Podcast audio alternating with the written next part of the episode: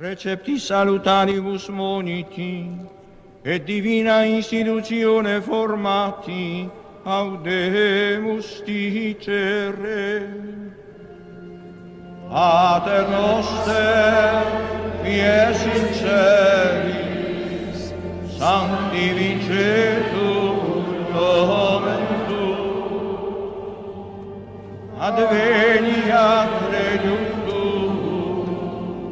fiat voluntas tua, sicur in cielo et in terra.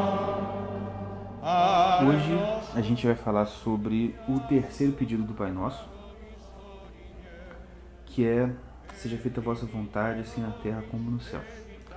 E a gente, vocês vão entender o porquê, mas eu aconselho vocês de verdade ler o livro, continuar fazendo essa oração todo dia e, e ter o costume de orar mais mesmo, porque a gente aqui, né, por causa da, dessa quarentena, a gente acabou botando em prática uma coisa que a gente queria fazer há muito tempo, que era o culto, o culto doméstico.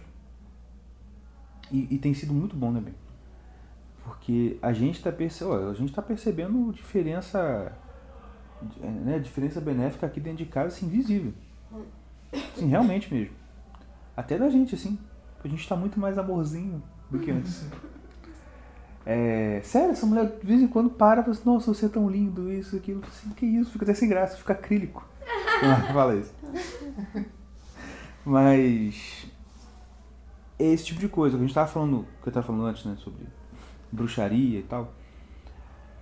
É, tanto pro lado do bem quanto pro lado do mal, a gente é muito materialista. A gente não acredita nas forças sutis, tá ligado? A gente não acredita que realmente você fazer uma oração e você nem está falando as suas palavras na oração, você está falando uma reza, né? Uma, uma, uma oração pronta.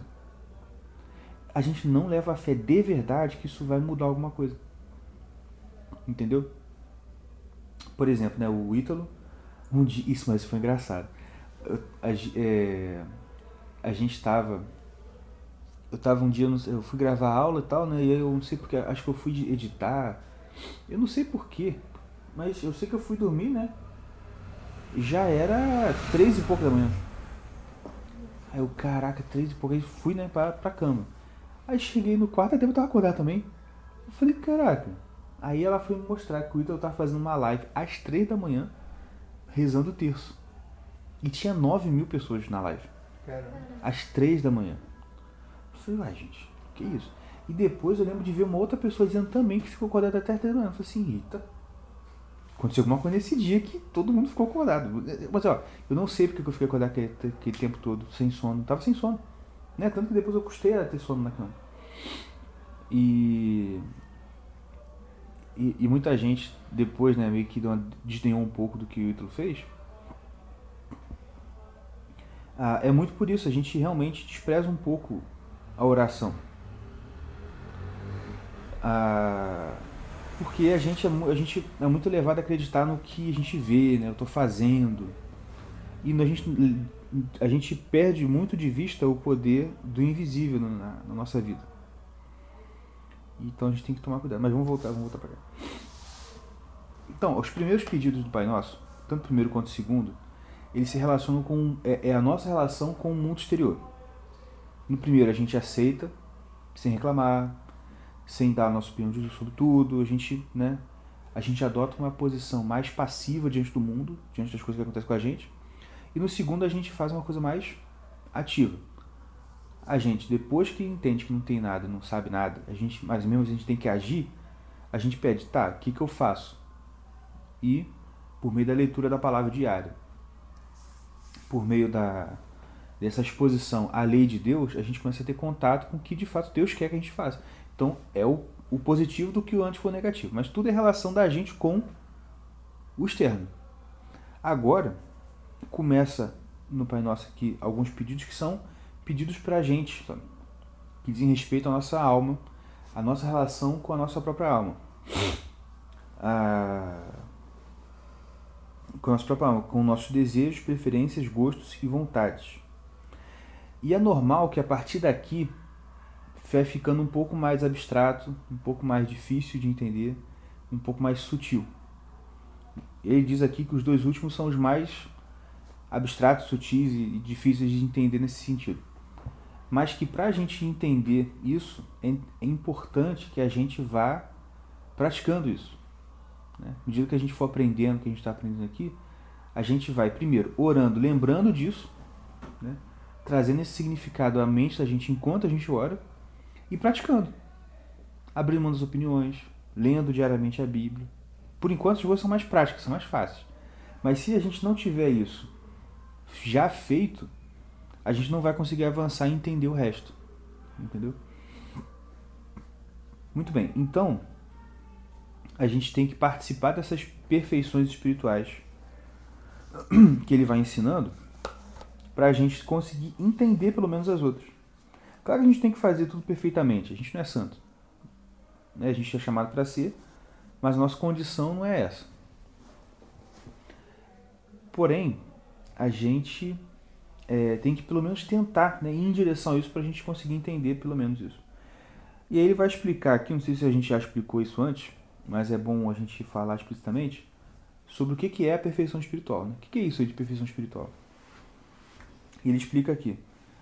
As perfeições do Pai Nosso se referem a perfeições desse tipo: modificações que Deus faz na alma do homem para que este adquira certa capacidade de operar que não possuía antes. Ele fala sobre isso, por exemplo, faz a comparação com metal. A partir do momento que o primeiro ser humano entendeu que de um certo forma, de um certo jeito, o metal consegue cortar, ele mudou todo o modo dele operar no mundo. E com ele mesmo. Ele virou uma arma agora. Isso é uma coisa até que eu já ouvi um amigo falando, que um professor dele disse que um povo armado ele tem a cabeça diferente. Né? A cabeça, por exemplo, a cabeça do povo americano é totalmente diferente da nossa.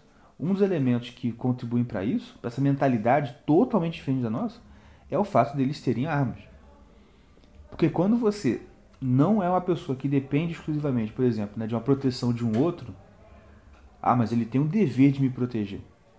Né? Por exemplo, aí você acaba com aquela o mantra do Ítalo, que é importantíssimo, né? ninguém me deve nada. A gente nasce com um monte de coisa para um monte de gente devendo a gente. Agora, o americano, o cara que nasce dizendo, nesse país aqui, ó, você é livre fazer o que você quiser, você pode ter arma. Então, você poder ter arma, ter essa liberdade, você traz para si uma responsabilidade disso. Olha, eu não conto com a polícia. Claro que eu não conto no sentido assim, eu não dependo da polícia, melhor dizendo. Se entrar alguém aqui, eu desço o ferro nele. Eu passo fogo, não, eu passo fogo nele. Se a polícia chegar antes, ótimo, maravilha. Mas não dependo deles. Você tem mais de uma um caminho Exato. Você tem mais possibilidade de é. ação. Então, e é o que ele fala aqui. Essas perfeições espirituais dão pra gente esses instrumentos é igual quando a gente faz também jiu-jitsu, né? Quando você começa a fazer jiu-jitsu, você pensa, caraca, eu não sabia que eu podia fazer isso com o meu braço. Eu não sabia que eu podia rolar assim, entendeu? E é o que o Marcos estava falando naquela live, última live que ele fez com o Gugu, que eu estava ouvindo hoje. Ele fala isso, que o bom da arte marcial é isso, você, por exemplo, você todo dia vai fazer aquele treinamento, aquele, ah, esse aquecimento. Mas aquele aquecimento ali é um treino do movimento que você vai usar a vida inteira naquele negócio. E que numa situação você está no meio de uma luta, você vai precisar cair daquele jeito. Então aquele aquecimento ali vai firmando na sua cabeça aquele movimento, você não precisa pensar mais para fazer isso. E até assim, diferença de um faixa branca para faixa preta, não, assim, até pela questão de tempo de treino, de conhecimento, o faixa branca, você faz uma coisa com ele, você já espera que ele reaja um certo de uma maneira. Uhum. Quando você tá lutando com faixa preta, ele tem tanta possibilidade de fazer alguma coisa que você, você não sabe o que, que vai é. sair dali. Exatamente. Isso eu sempre tinha essa sensação quando eu lutava com o professor. Uhum. Cara, eu falava assim, mano, de repente o, o, cara, o cara me dá uma chave de orelha, sei lá. Eu me perdi. Uhum. Entendeu? Tá no, tá no estrangulamento, do nada vai pro, pra chave de pé. É, exatamente. Isso, ele, isso o professor que eu tinha, ele era assim mesmo. Ele, ele começava a fazer estrangulamento. Eu defendia, pum, o pé ia embora. Uhum. Assim, caraca, cara. Eu tava aqui em cima, é, acabei pé. de defender aqui, pum, perdi. Enfim. Ah, então, continuando aqui.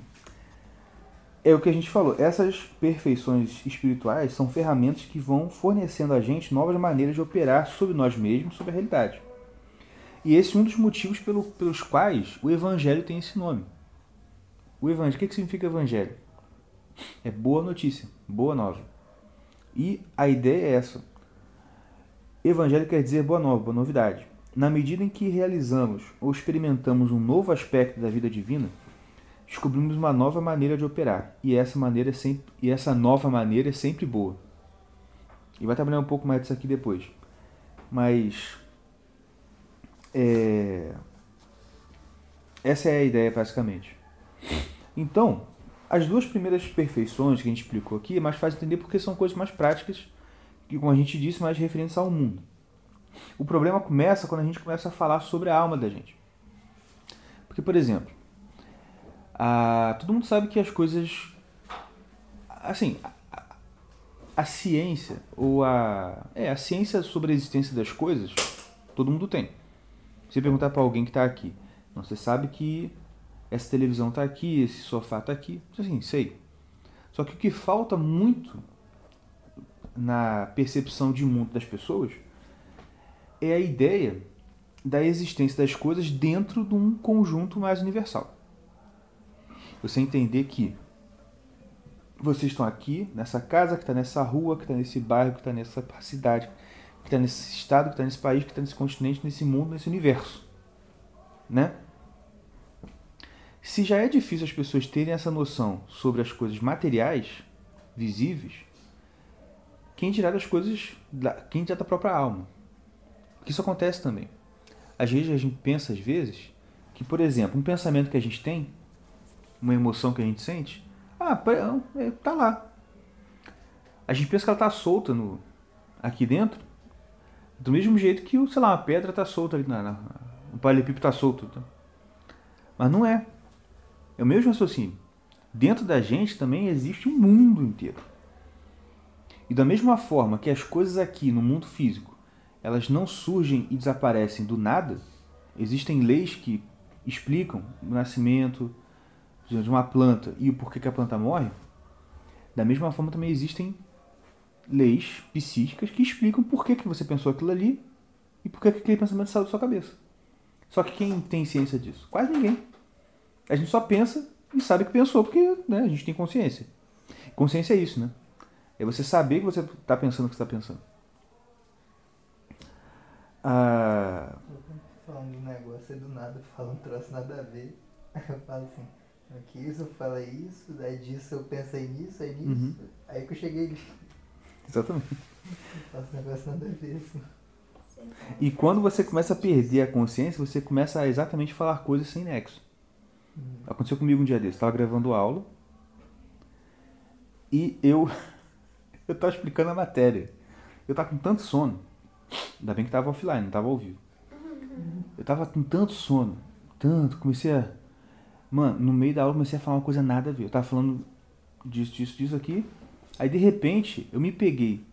Assim, acho que eu até pensei que ia falar, mas acabei travando, tá ligado? Mas falei um pouquinho. Tipo assim, eu, do nada, no meio da aula, eu me imaginei na rua, falando pra Débora estacionar o carro numa vaga que já tinha aparecido. E eu ia falar, estaciona aqui. Eu, eu ia falar.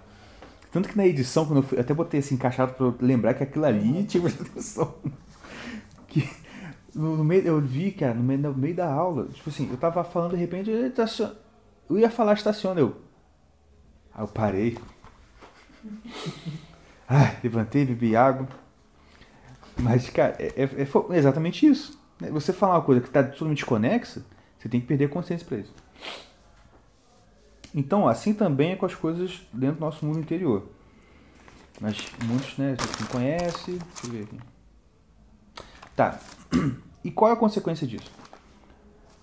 É, uma das consequências de a gente ter essa ignorância sobre a nossa própria mente, sobre a nossa própria psique, é a gente tratar coisas e eventos que são muito importantes como se fossem eventos banais. E tratar eventos banais como se fossem coisas muito importantes. Tá certo? Ele dá o exemplo do meteorito.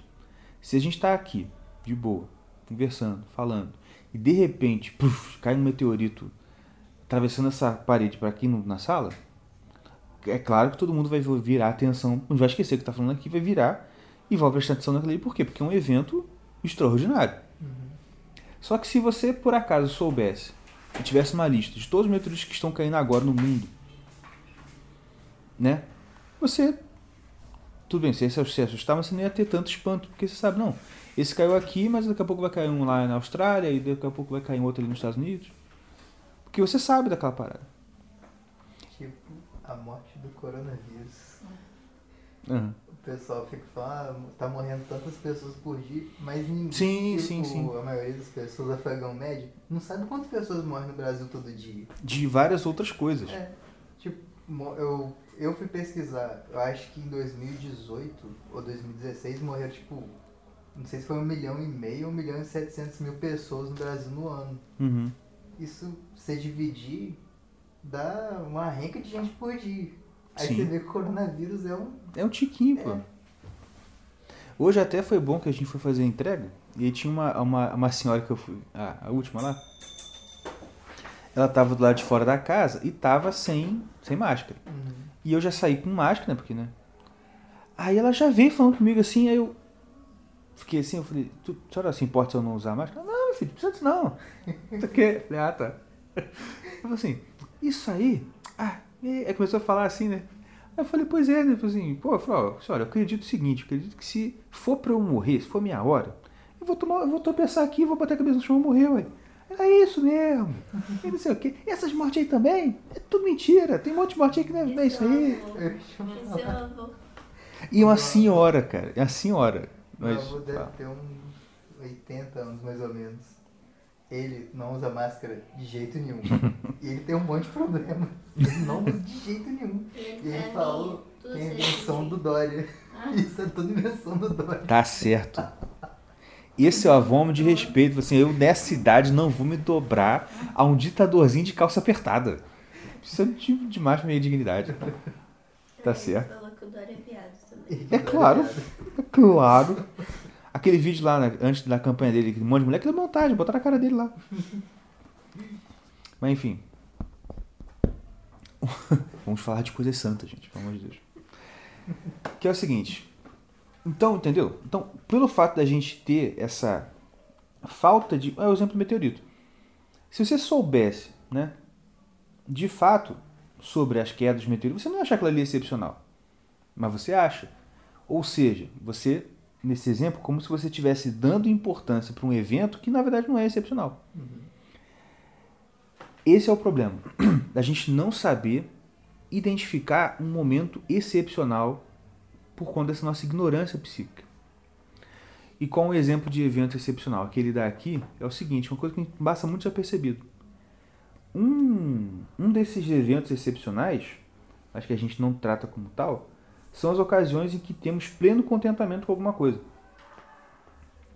Por exemplo, quando você come a sua goiabada cascão, quando você come o seu doce de leite com queijo, bom. ou quando a gente, né, por exemplo, você, ah, você come aquela comida que você, nossa, que coisa maravilhosa. Aquele momento que você pensa, cara, não tem nada melhor que isso no mundo. É... Essa sensação que você sente, essa, essa coisa, sensação que você sente, isso que você está sentindo, esse momento de extrema alegria, de extrema satisfação, você. É, não só comida, mas outras situações também, né? Isso aí que você sentiu nesse momento é uma prévia da felicidade divina, da felicidade do paraíso. Nesses momentos podemos ter uma ideia do contentamento que os santos têm no céu.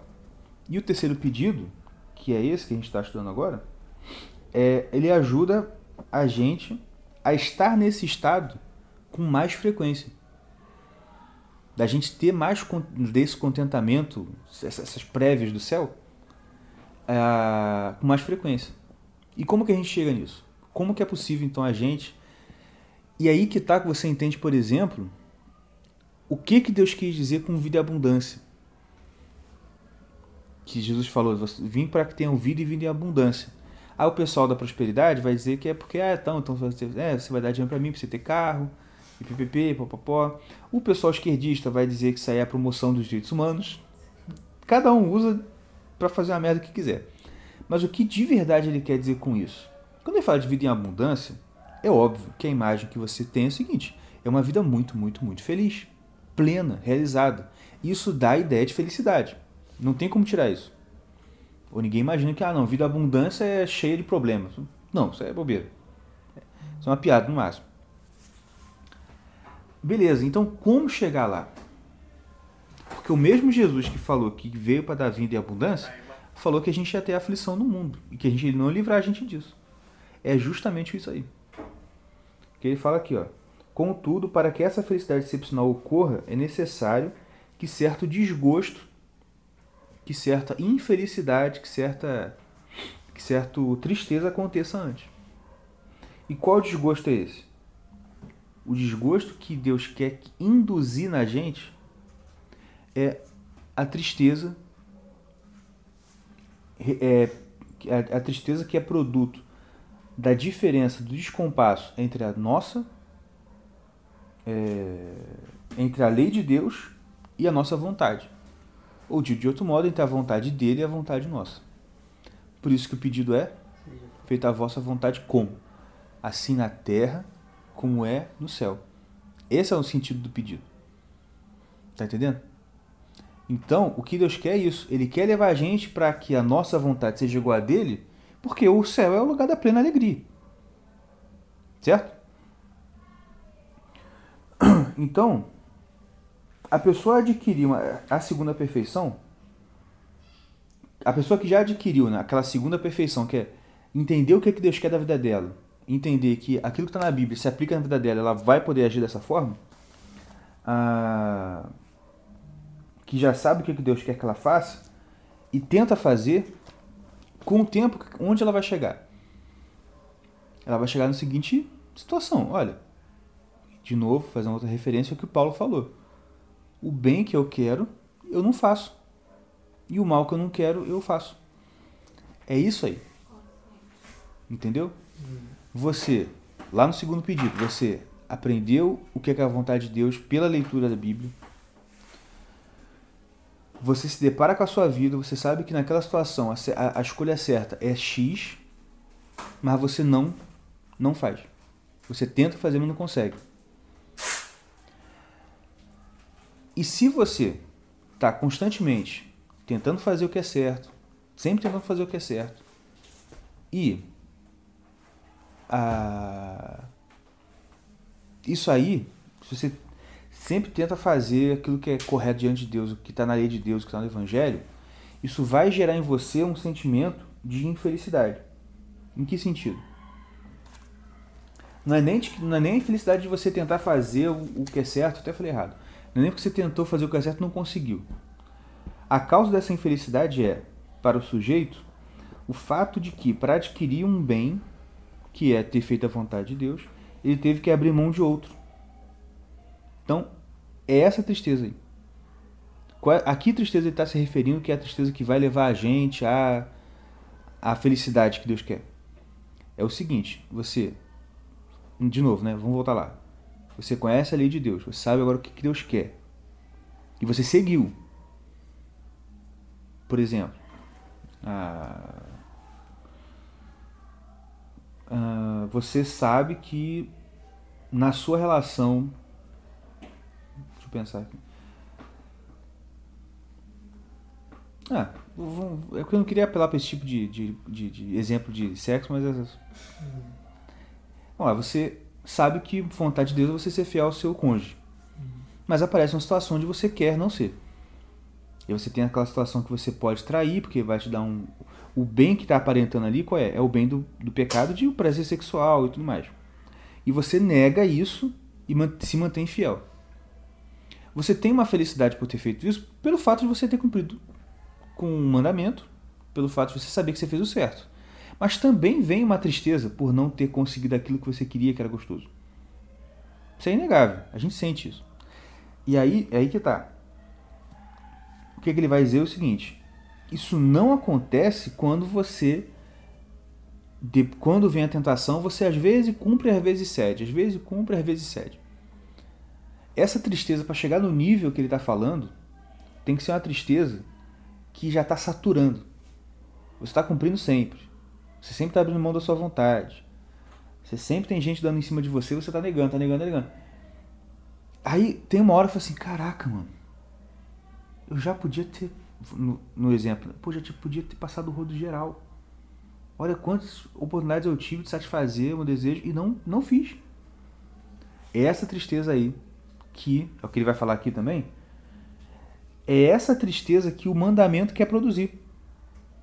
Entendeu? Quando Deus dá os mandamentos negativos, não matarás, não furtarás, não dirás falso testemunho, não adulterarás, esses mandamentos negativos, eles são feitos, claro, também pra, pela questão moral que é óbvia, mas também para induzir em você isso. Porque na verdade, na verdade, na verdade, você não está triste por causa daquilo ali. Na sua cabeça é o seguinte, poxa, eu queria ter satisfeito a minha, minha vontade e não fiz. Por amor a Deus. Beleza, estou feliz por ter cumprido Deus. Mas, né? Essa tristeza que você está sentindo, que você acha que é porque você não conseguiu um bem ali, porque a ideia que ele dá no livro é o seguinte, porque pra gente parece que são dois bens diferentes. Um bem é agradar a Deus, outro bem é aquela coisa gostosa que eu queria fazer. Aí eu abri mão desse bem para atingir esse. Mas na verdade isso não era um bem. E você não está triste porque você não alcançou isso. Essa tristeza que você sente, na verdade, é a tristeza porque você está longe de Deus. É porque você não fez aquilo ali. A tristeza que o cara, que a pessoa sente, cadê? Ela nos mostra o quão longe a gente está de Deus, na verdade. E a gente tem que reconduzir essa tristeza que a gente sente. Poxa, eu podia estar fazendo aquilo ali, não estou fazendo, estou perdendo minha vida, estou perdendo as oportunidades. A gente tem que direcionar isso assim, cara, olha como eu estou longe de Deus. Eu ainda estou querendo, eu ainda acho que isso aqui que é a coisa boa. Eu não consigo perceber ainda que isso aqui é uma merda. Eu ainda estou querendo isso, eu estou ficando triste por causa disso. Mas você tem que direcionar essa tristeza para o seguinte: eu estou muito longe de Deus. Eu estou cumprindo o mandamento, hein? Isso, esse é o lance. Eu não estou triste porque eu pequei. Não é isso. Você fez o bem, você cumpriu o mandamento, mas você pensa: caraca, eu ainda estou sentindo falta. Entendeu? E é o que ele fala aqui. Infelizmente, hoje em dia é muito difícil você ter gente que sinta isso porque a gente cede muito. Mas se você manter e se, se, se esforçar em seguir e cumprir matar sua carne, isso vai aparecer um dia. Entendeu? Ah... Sim, exatamente do mesmo exemplo, mas o Luan, no último podcast, ele falou do. que ele deu uma, tipo testemunho dele de como ele se converteu. Aí falou, você ouviu? Não. Ele falou que, tipo assim, meio que ele se entregou mesmo, tava uhum. bebendo direto, ficava com um monte de mulher lá, não sei o quê. Só que ele nunca estava satisfeito. Ele sempre sentia uma tristeza que ele não sabia nem explicar o que, que era. Uhum. Parecia que ele estava vazio, não fazia nada. É. Aí ele foi fazer um. Aí ele fala depois que foi fazer uma caminhada lá, não sei o que, encontrou com o cara, conversou com ele. Uhum. Que bom. Mas é, cara. Então ele parou com. Eu acompanhei. Ele parou com aquele close friend dele lá. Com? O close friend de Instagram. Parou? Não, porque ele tinha um close friend de. Ah. dar os rolês dele na. Mas enfim. Ah, tá bom. Então, então a, a, a, a ideia é você entender que a sua dor não é porque você deixou de praticar uma coisa que você achou que era boa. A sua dor é a dor da distância que você dá de Deus. É da ausência de Deus. Mas como assim?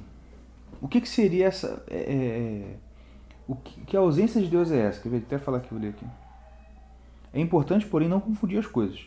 Estar privado de Deus não é ter o senti não é não ter o sentimento da presença dele, não é não ter fé ou não ter qualquer dos chavões atuais que descrevem a experiência religiosa, né?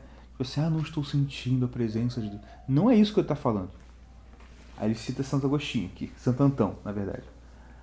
Experiência religiosa é isso. No dizer de Santo Antão, estar privado de Deus é não ser capaz de perceber Deus tão claramente como se percebe uma dor de dente. Se você não consegue sentir Deus igual você sente uma dor de dente, você está afastado. Entendeu? Então o negócio é bem mais em cima, né? Ou não embaixo, né? Bem mais em cima. Ah, é por não perceber o Deus como ele é de fato que você deseja outras coisas. Entendeu? Por quê? E aí vem aquela pergunta básica do jovem, né? Mas se isso é tão errado assim, por que, que Deus faz as mulheres tão bonitas? Por que, que faz o, o, o a, a, a maledicência, né? a fofoca tão legal de fazer e todo o resto que é, que é pecado? Porque é o seguinte, porque todas as coisas que são boas no mundo, todas as coisas que são, são realmente têm um valor, elas são boas por ter vestígios da glória de Deus. Entendeu? Por que, que o hambúrguer que a gente vai comer daqui a pouco é gostoso? Porque essa, essa coisa gostosa da comida é uma pista que Deus deixou na criação da, do, da, da felicidade que tem lá. Entendeu? Ah, o desejo que sentimos pelas coisas se deve ao fato de elas serem vestígios de Deus. Deixa eu olhar aqui no 860. Agora, quem ama a imagem, com muito mais razão deve amar o modelo original. Se sentimos tristeza por abandonar uma coisa particular em nome de Deus, isso significa que não amamos Deus o suficiente. Que apesar da, nossa, da constância da nossa prática, ainda estamos muito distantes dele. Isso é uma coisa que eu vi também naquele livro do Rabino sobre casamento. Eu acho que eu já contei isso aqui. Que ele fala que conta a história de um cara que se dedicou à religião, ficava o dia inteiro trancado numa casa, lendo a Torá, praticando, dando esmola e ensinava para os outros e tal. E nunca casou. E aí ele vai para o céu, esperando ser recebido com pompa e circunstância. E todos os santos estão recebendo ele lá com cara fechada e brigando com ele. Aí fala, mas por que que eu. Como assim? Por que que eu. Poxa, eu fui santo a vida inteira. Pensei que ia chegar aqui ia ser uma festa. E o pessoal fala, não, que você nunca casou. E como você nunca casou, você nunca percebeu o quanto longe você estava da Torá. É mais ou menos o que ele está falando aqui.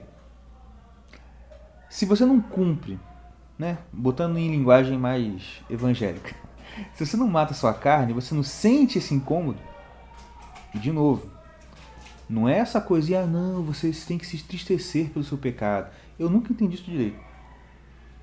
Porque eu, eu sempre senti muito psicopata. Assim, cara, se o que eu tenho que sentir é tristeza por pecar, eu sou muito doido, porque eu acho maneiraço. Acho bom. Porque não é isso. A tristeza vai vir quando você começar a cumprir. O que tá falando, né? É...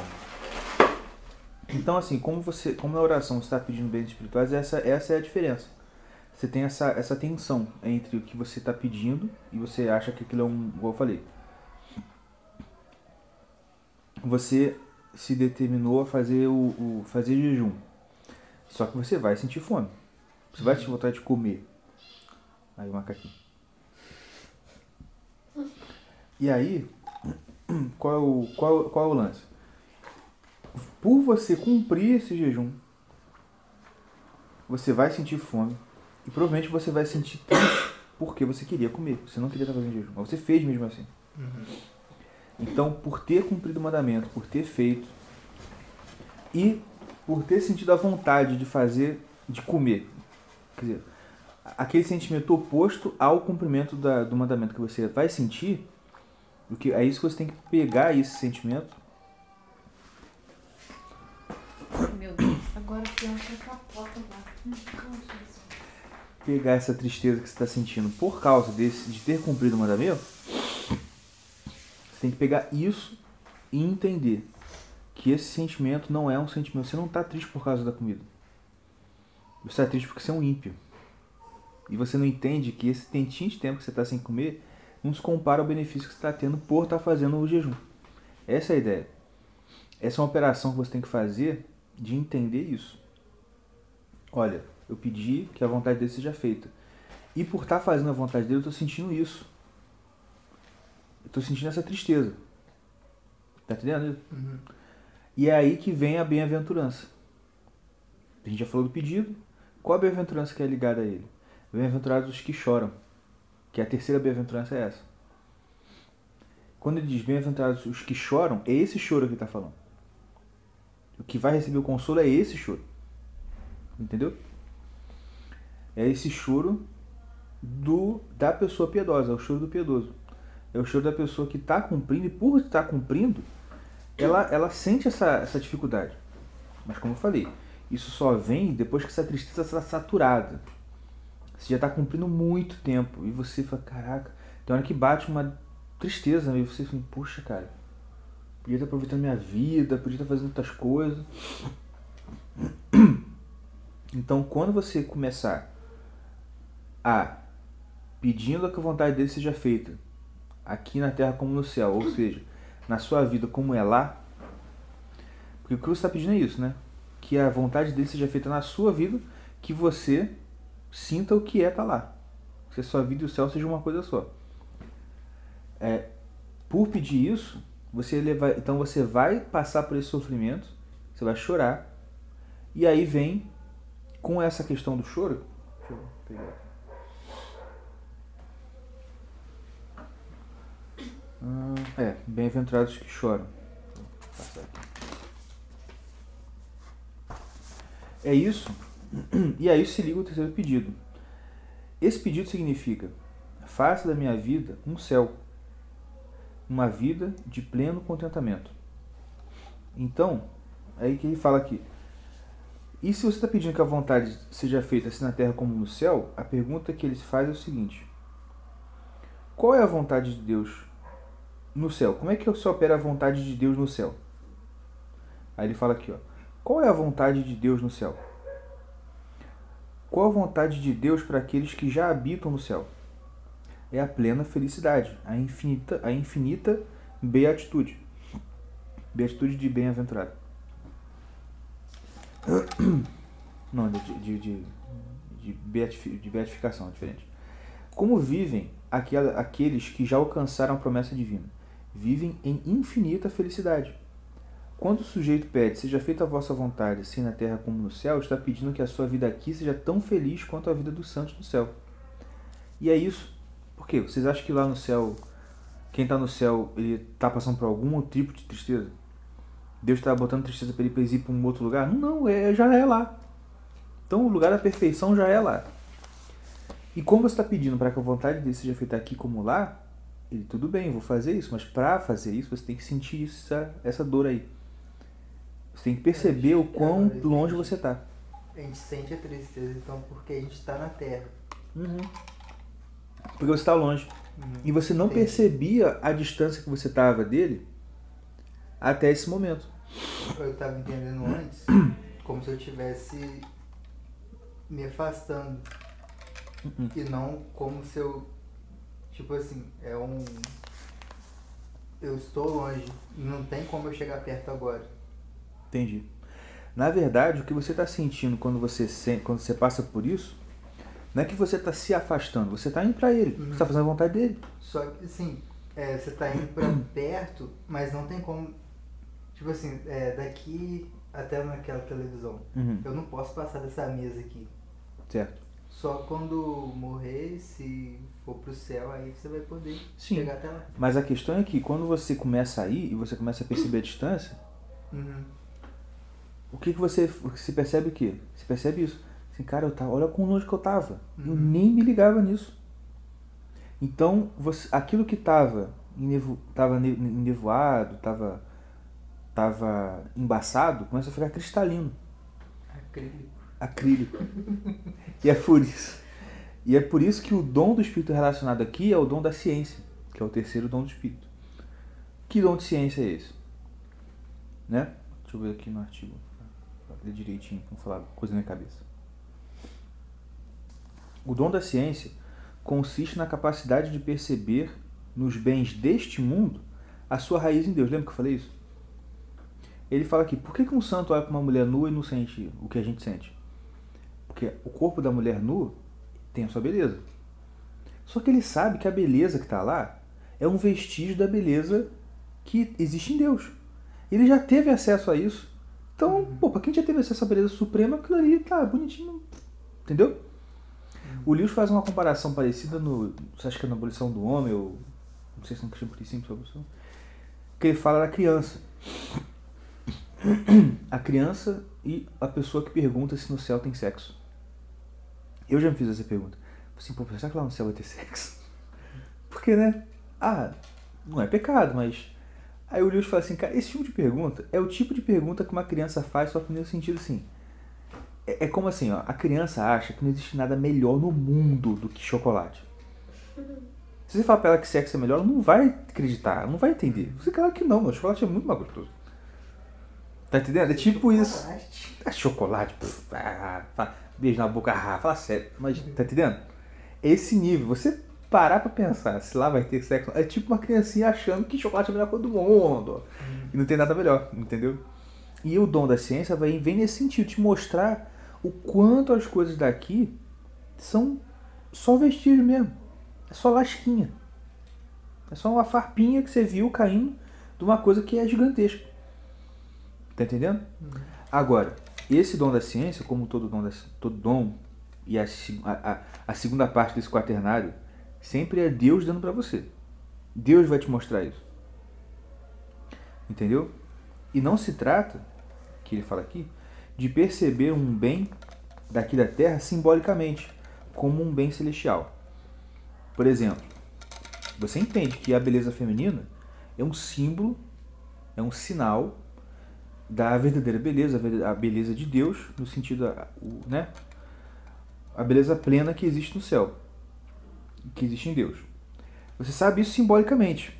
Tudo que você vê na Terra que é belo aponta para Deus. Aponta o quê? E a fonte da beleza é Ele. Não é disso que ele está falando. E aí que tá. O seu olhar, quando você, de novo, quando você passa por esse processo de pedir a vontade dele seja feita na terra como no céu, e você, então, cumprindo os mandamentos, cumprindo segunda perfeição espiritual. Cumprir o mandamento, sentir aquela tristeza, entender que essa tristeza não é por aquilo que você perdeu, mas é porque você está longe de Deus. Essa, é- esse redirecionamento da sua tristeza não vai te fazer perceber isso. Ah, não, aquela mulher ali é bonita porque, né, beleza vem de Deus. Não é isso. Esse dom da ciência é mais do que isso. É você ver cristalinamente aquilo que você via só como um vestígio. Tá entendendo? É você ter uma real antecipação nesse mundo aqui de uma recompensa lá que vai vir no céu. Por isso que a segunda parte da bem-aventurança é Bem-aventurados que choram, porque serão consolados. A consolação que Deus dá é nesse sentido. É mais ou menos assim. Não, entendi, ó. Já que você está aí, eu, sei, eu tô vendo que você está tentando cumprir. Você, você tá dando. Você está cumprindo a minha lei. Eu tô vendo que a sua tristeza aí tá vindo por conta disso. Era o que eu queria. Eu queria te provocar isso aí. para te desprender dessas coisas daqui. Agora eu vou te dar uma palhinha então do que, que tem aqui em cima. Tá entendendo? E é o que ele fala aqui, ó. Ele fala do exemplo da torta de maçã. Sempre interessante. Né? O exemplo da torta de maçã que é o seguinte. É, você comer uma torta de maçã é uma coisa muito gostosa. E com certeza, se existe torta de maçã aqui, lá no céu tem alguma coisa parecida com torta de maçã, só que muito melhor. Que Deus está dando para os santos agora. um chocolate, um pavê, um hambúrguer. Mas é, experimentar isso, ser consolado, receber esse dom, essa graça da ciência, é ter um vislumbre disso aí. Lembra da história de Moisés, que ele viu a glória de Deus passando assim? É mais ou menos isso. Tá entendendo? É você ter esse contato mais direto. Você tem uma prévia. Entendeu? Ah, eu queria ler só uma última parte aqui. Porque eu acho muito, muito bom o que ele fala aqui. Ó, entretanto, vou ler aqui. Ele faz um resumo desses quatro pontos e ele fala aqui.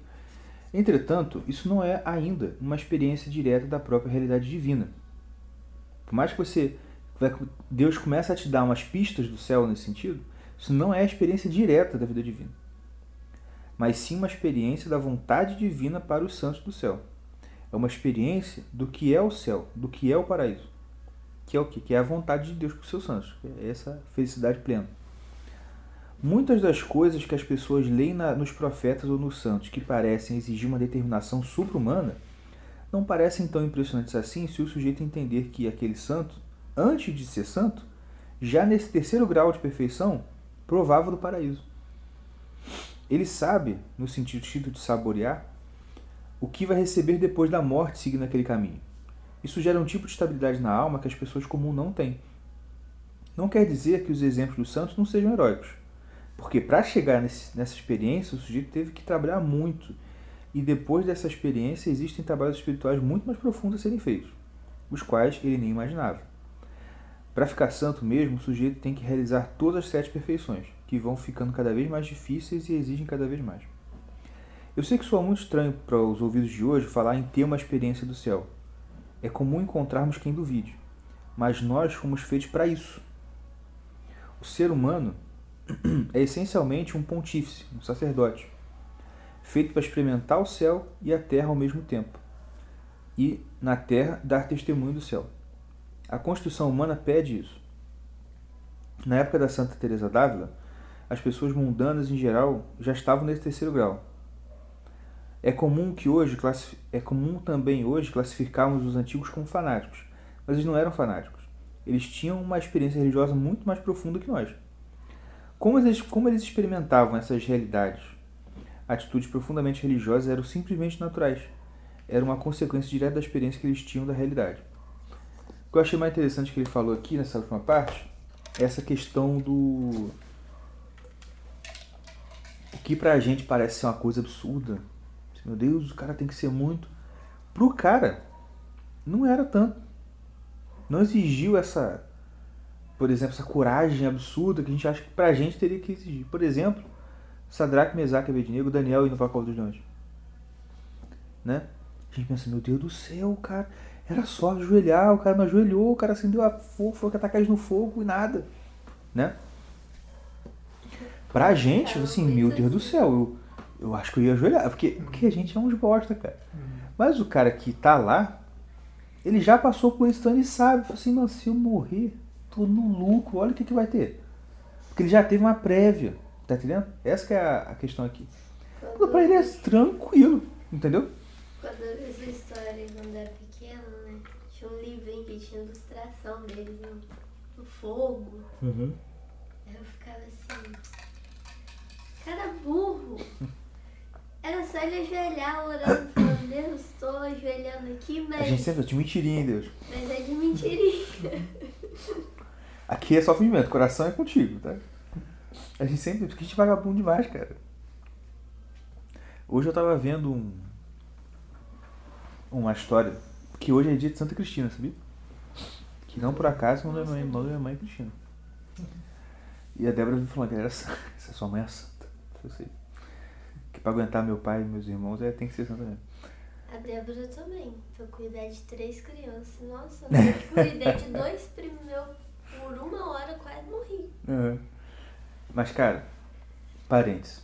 Eu já ouvi isso também na, na live do, do Marcos. Tem coisa que você só aprende a fazer quando você faz muito.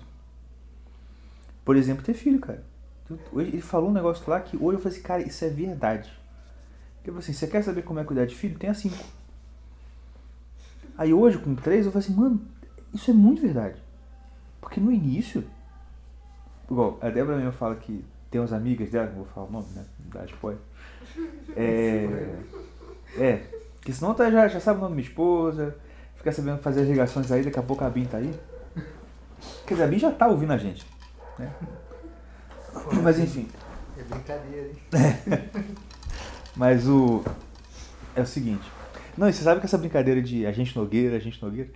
Teve um cara que trabalha na BIM que chama Nogueira, que é fã do, do. que era fã do Ninguém Se Importa e mandou mensagem pra ele. Mas enfim, é. O que eu ia falar? Dos amigos da Débora. Da amiga da Débora. Rapaz, ela falou assim. Que. É, hoje mesmo, ela falou assim: Olha, a fulana tá dando. O quê? Um bolinho de banana pro, pro neném? Pra Bia? E a Bia nasceu quase junto com o Estevam, né? Um dia depois. Eu até sei quem que é. Uhum. É, É só pra gente ver. é, só você saber. A Bia já tá comendo bolinho? Eu não sabia, gente, eu tô por fora. Aí eu pensei assim, bem, sabe o que que é? Pegar o primeiro. E como é o primeiro, tá assim, eita, agora ela fez três meses, então ela já pode comer isso. Ela tá acompanhando na tabelinha assim, né? Que isso é normal, a gente também. A gente não tinha, a gente tinha condição, mas se a gente tivesse condição hoje, a gente ia ficar assim pro primeiro filho. Aí o terceiro, quarto, tá vivo? Tá, caiu, puf, morreu? Não, ufa. Foi. Igual Entendeu? plano do, do Fred.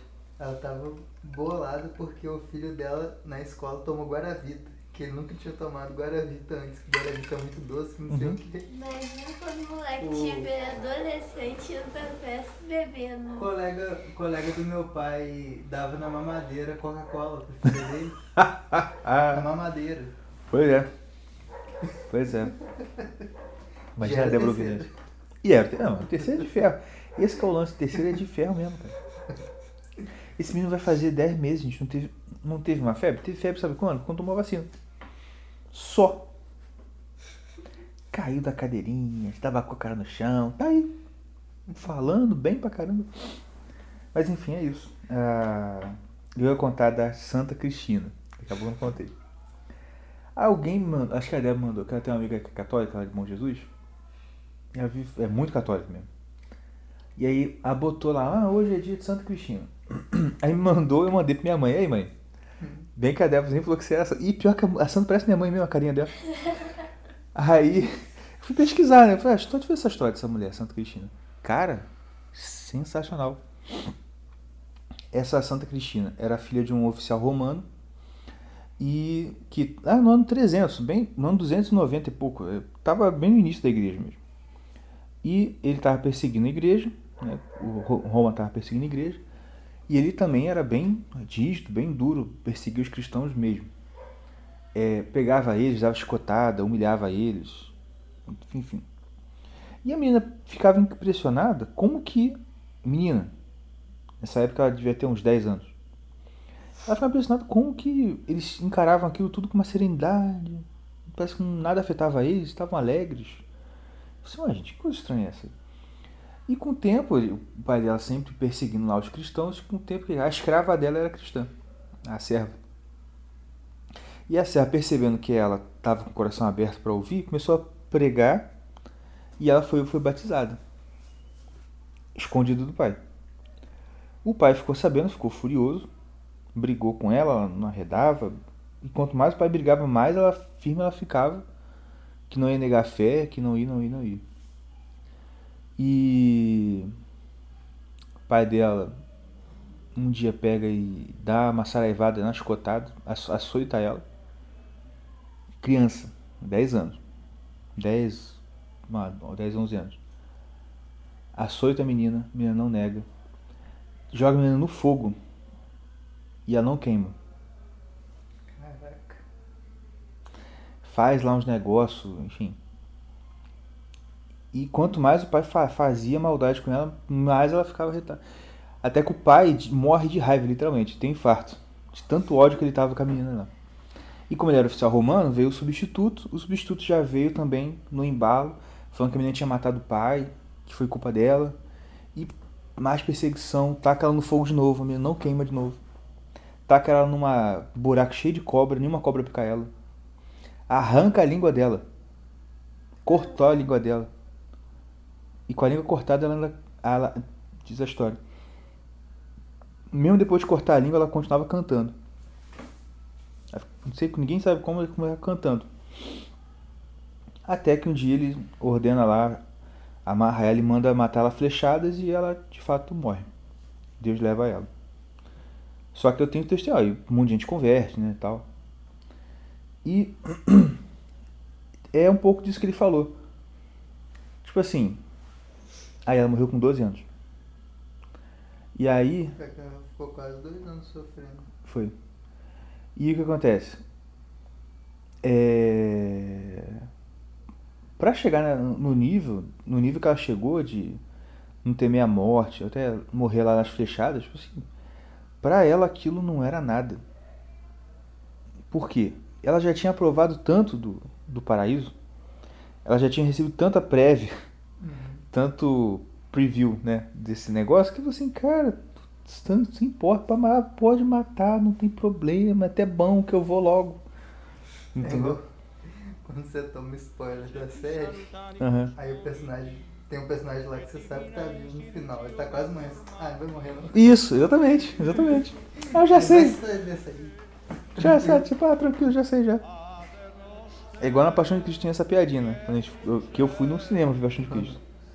Aí alguém na fila falou assim, gente, spoiler. cara morre no final. O principal morre. Aí alguém falou assim, não, não, não, morre não, ressuscita. Fiatul sua, sicur in cielo ed in terra. Ale nostrum quotidianum da